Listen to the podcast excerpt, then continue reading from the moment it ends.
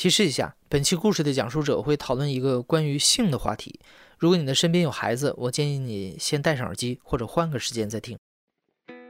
你好，欢迎收听故事 FM，我是艾哲，一个收集故事的人。在这里，我们用你的声音讲述你的故事。每周一、三、五，咱们不见不散。我叫三木，八零后，然后我是亚米女性约社区的主理人。前不久，BBC 公布了2018年全球最具影响力和最具启发力的一百位女性榜单，有三位中国女性登上了这个榜单，其中一位就是三木。三木之所以入选，就是因为她正在做的亚美女性愉悦社区，这个社区提供了一个让女性探索自己身体和欲望的环境。三木说，她最早有这个想法来自于十年前的一个启蒙，差不多十年前。呃，我去参加一个女性领导力的培训，它是一个两岸三地有媒体人、有学者、有一些可能社会企业家，它是一个大概是三天两晚的培训，然后我们在白天，嗯，会学习怎么去，呃，做一个机构，怎么样去做项目管理。到了第二天的晚上，有一个 sex workshop，嗯，我要说，首先那个工作坊它全都是女生，没有男生。但都是成年，然后在那工作坊里面，他前三分之一的时间是一个哈佛的一个呃研究员，他跟我们去讲就是女性的生理构造的知识，啊，同时有一个香港的就是教授，他带来了很多他收藏的那个情趣玩具，印象很深刻是有一个玩具，它就是长得像一个毛毛虫，是绿色的，你知道吗？所以当那个时候我们对情趣玩具的理解可能都。很仿真的产品，你知道吗？所以看到那个产品觉得很新鲜，就是你摸的时候就觉得那个摸起来很顺滑，然后呢很舒服。这是前三分之一的部分，后面呢三分之二部分就是它其实我们大概有七十个女性，然后包括就是就是讲者和参与者，然后呢他要求你大概一组是五六个人，然后分组。呃，每个人都要去讨论，大概有四到五个问题，你要回答一个。一个问题是你的敏感地带是哪里？第二是你的性幻想是什么？第三是你最难忘的一次？第四是你一次玩具的体验？虽然我们都是女性，而且我们都已经相处两天了，对吧？但是我还是很很紧张。我们是在一个会议室里，当然是封闭式的了。呃，我面前那个年纪最大的，她是一个台湾的。她是基金会的，她看起来真的很像台剧里的阿姨，你就觉得很娴熟，亚洲的那种女性，你知道吗？你不会看到任何跟性有关的色彩。然后她就很淡定的说：“说，嗯，我最喜欢看我的伴侣跟别人做。”当时我真的就，我觉得我下巴要掉下来了，你知道吗？那我忍住了。还有一个很喜欢健身的女孩，她看起来应该很有马甲线。他就说：“我喜欢一边做仰卧起坐一边自慰。”当时我就在想，嗯。这个是怎么做的呢？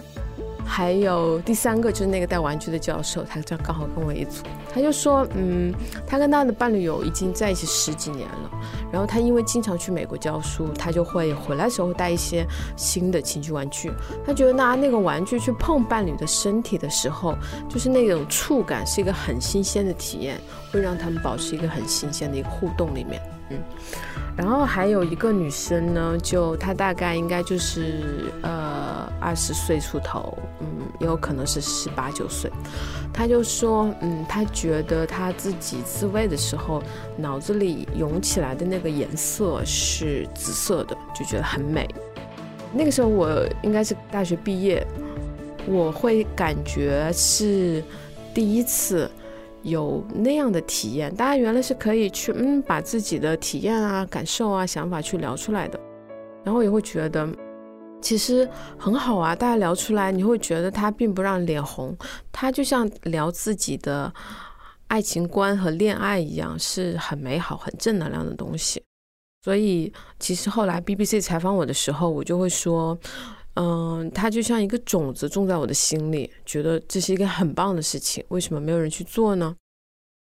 我一二年去纽约，然后学的是交互设计。啊，我去念书的时候，当时我的朋友，嗯，就是我是交往对象，然后他就送了我一个 AV 棒，AV 棒是因为常出现在呃日本 AV 片里的一个情趣玩具，呃，它是一个头部就是一个有点像一个小馒头的形状，然后比较软，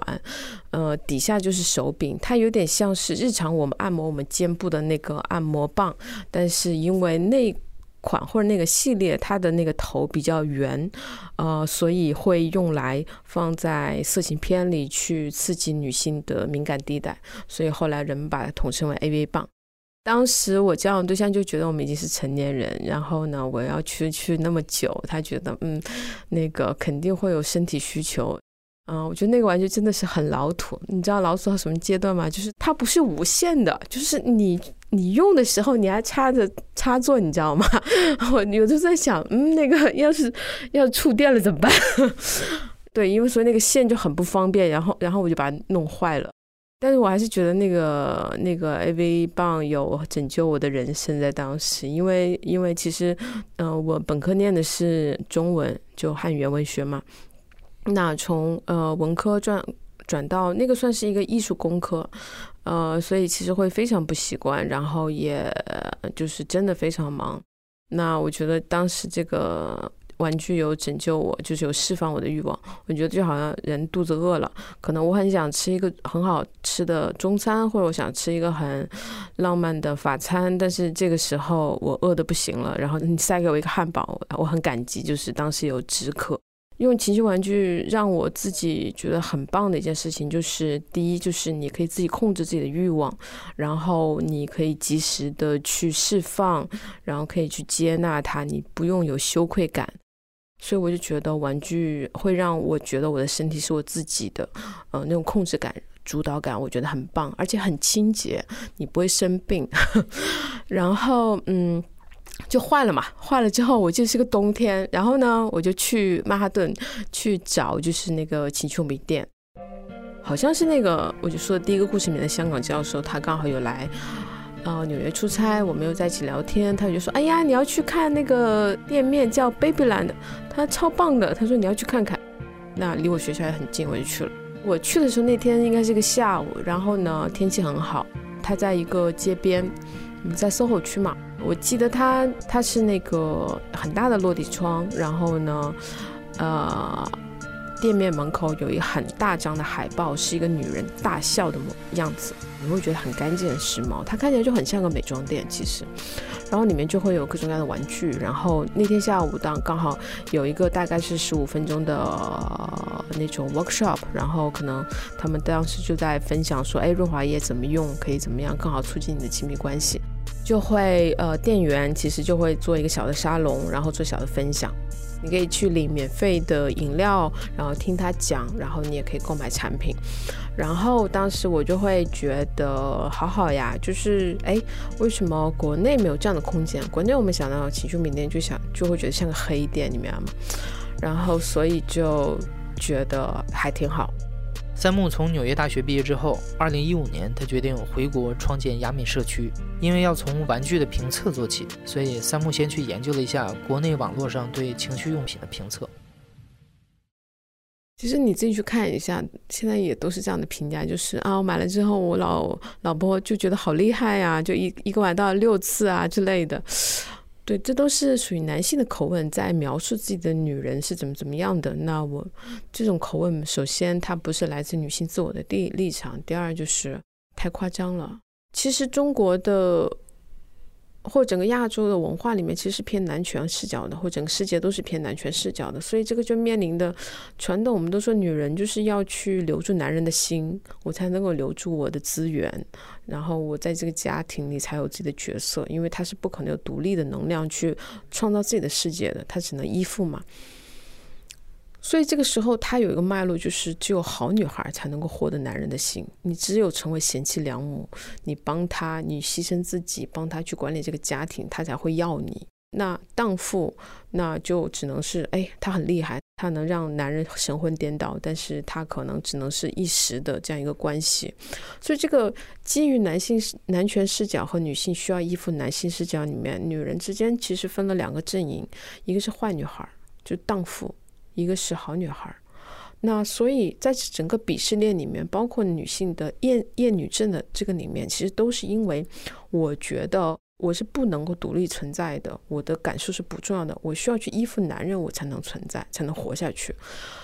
那如果我们打破这个东西，女人是可以独立存在了，那是不是荡妇的那些很有意思的经验可以分享给好女孩，让好女孩知道哦，我的人生原来可以不用那么苍白，我在床上也可以很爽。我不用总是面无表情的，就男生觉得怎样就怎样。因为其实我们有成立亚米测评团，总的来说，女生做分享的时候，他们会看重第一，这个用上去说她的给她的感受是什么样子的。就是我们前阵有推一个叫小火苗的东西嘛，它是一个瑞典的产品情趣玩具产品。有人就会说，哎，我用那个玩具时候呢，因为它。震的时候就有点像小舌头那样一直在震，你知道吗？就很快又很不会让你觉得太刺激，不会让你一下子觉得啊我要到了，就是那种很缠绵的感觉。他就说，我想起来我有一年跟我男朋友去海边，我们在海浪里面玩，好开心。你知道，这是一种很女性的感性的想象，你知道吗？你真的很能很直接的感受到这男生写的女生写的，男女生写的都是这种体验式，甚至有画面感的东西。他们会很喜欢分享说这个用的体验感受是什么样子。其实，在做亚米开始，这个社区是不允许男性进入的。我希望，我真的有点希望它是一个女人的乌托邦的存在。但是后来就是，嗯，差不多去年开始有转变这个思路。因为我们真的在后台发现，男人其实他的主要的核心需求就是，我很想让我的女伴爽，我很想在那一刻自己是非常棒的、很厉害的角色。那个对他来说就是一个男人的一个一个象征。我可以在社会层面赚很多钱，然后我可以在床上让我的女人就是觉得 啊好厉害，这是他成功的象征，你知道吗？所以他就会想来学习很多技能。那我们觉得这个里面，嗯。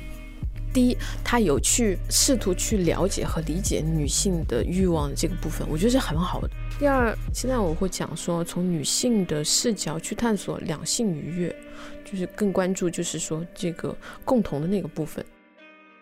从来没有人问过说，如果一个性别平等的世界对男人有什么好处？男人好处很多呀，你不用背负的家庭的压力，你不用想我必须要变成一个很强的人，因为你旁边有个跟你一样强的人，你们可以就共同作战，共同的陪伴，真的是一个很舒服的空间，而不是你们要无时无刻想着我做一个很厉害的男人，我应该怎么样？那个时候你们都活在那个标签底下，其实都是不亲密的。我们的社区里面也会发生一些有意思的故事。第一个故事呢，是我们的社区里就是有很多活跃的女生嘛，那。比方说，曾经有一个女孩，她经常会在社区里分享很多，呃，一些技能，比方说体位的技能，或者是跟男友很热辣的故事。然后我很，其他很多女生都很眼红，都觉得哇，好厉害，好羡慕，好会玩哦。然后呢，嗯，但是有一天晚上，她她就会说怎么办？怎么办？我怀孕了。当时我们就觉得啊，你看起来这么会玩，你应该很会做。保护措施吧，然后他就说，嗯，因为男朋友就说，哎，那个就是想蹭蹭不进去嘛，就是之类的，然后他同意了，就想到自己可能应该在安全期吧，然后没想到就中招了。当时我们就确实有请向医生，然后做一个很紧急的，就是关于啊人流啊，关于那个就是安全性行为的这样一个分享给到大家。他应该是去做了药流，然后他后来有回来分享说。真的不像广告里说的，就是无痛，你知道吗？因为广很多广告就说你睡觉这个事情就结束了，然后也不疼。他说不是这样子，真的是还蛮疼的。然后那就跟也是有后来有跟大家分享他的这个人流的经验，然后就说以后一定会去做好这个保护措施，一定会去表达她其实很想要男朋友注意她的安全的问题的这样一个分享。这个就会让我觉得，就会让我很大程度上感受是这样子，就是现在的我们来说九五后吧，或者是可能浮动在九五九二之间的其实中国大家都会说，呃，现在的人都还蛮性开放的，或者是所谓的性解放。但其实这个性解放是说，他的行为上是非常活跃，但是他的性的观念、他的知识并没有跟上。所以其实真的这一代的年轻人是用他的身体去，我们可以说犯错、去碰撞、去得到很多的人生经验。就是比方说，他是用人流这个事情才会真正的意识到。对方必须要带套，自己必须要为自己的身体负责这个事情，否则他就不会意识到这个事情。因为在中国，性教育一直是缺位的。三梦就发现，大家普遍缺少性的常识，不少错误的性经验都是从 A V 片里面学来的。而且 A V 片里面强调的是男生很勇猛、很持久，女生的生理就很像一个水龙头一样，只要男生准备好了，他一定准备好了。包括有很强的视觉化的效果，比方我们看到的潮吹那种等等，这个会让很多人就是，我想到了一个故事，也是我们的用户来说的。他说：“我真的很生气，我的男朋友不喜欢跟我前戏，因为他觉得前戏太不够了，所以他会觉得很疼，你知道吗？”后来他就参加我们的那个课程嘛，因为我们现在有很多线上课，他就在群里面去做很分享。呃，有一天他就说啊，我听完课，然后我突然意识到一个问题，就是可能我男我的男朋友真的，他的点可能在于是，他很怕自己时间太短。然后他后来他就去跟男朋友聊，然后她男朋友同意了，她男朋友说我真的就是从撕开安全套开始，我真的就很担心我会我会软掉。所以我会想跳过前戏那个过程，就想要那个时长可以快一点，就想想赶快进去赶，然后时长可以快一点，像 A V 片那样子，就是他们好像那段时间很长啊，然后他们哎 A V 片里面也没有什么前戏啊，这是一个男生的视角，就是男生的性教育是来自 A V 片，女人的性教育其实是韩剧，就是女人从韩剧里面去学会说啊，原来就是说哎。就是两个人原来可以这么相处，可以做一个女人被这样被对待，然后会有这么的海誓山盟，会有这样的 story。女人的前戏不是说从把衣服脱掉开始，是从真的他们就开始约会，他们开始说情话开始的。还有个人，他也有讲一个故事，他就说，他其实一直不太接纳自己身体，然后呢，她男朋友就会。一直跟他的身体可能取了一个小名字，然后就会跟那个女生的私处说说，嗯，你很美，然后可能你的主人还不知道你有你有多么美，但是没关系，我会让他知道的。说你一定不要生病哦，你生病了，你的主人会很难过的。然后他就会会经常在他们亲密的时候，单独的跟女孩的私处，不管是乳房还是阴部讲话。然后这个女生就会越来越自信了，越来越觉得跟这个人交往是很舒服的。然后我们同时有那个课程，课程就是更直接解决你问题。我们现在可能就就高潮工作坊卖的非常好，我们发现原来这真的是女人的刚需。当她开始想，哎。老娘一个月可以赚这么多钱，我可以买最贵的包包、化妆品，我为什么没有高潮？我是不是有问题啊？不行，这个问题我要解决。他们就这样态度，那我们觉得很棒，我们就会我们教他，我们会去有这样的视频和线上的互动，去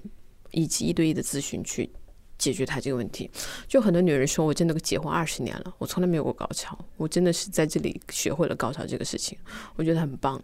因为我们的态度是说。高潮这个事情不能等男人的。现在越来越多的女性不再把讨论性当做是羞耻的事情，也越来越愿意尝试使用情趣用品。那这个时候，他们主要担心的是，他们男性伴侣可能会排斥这个事情。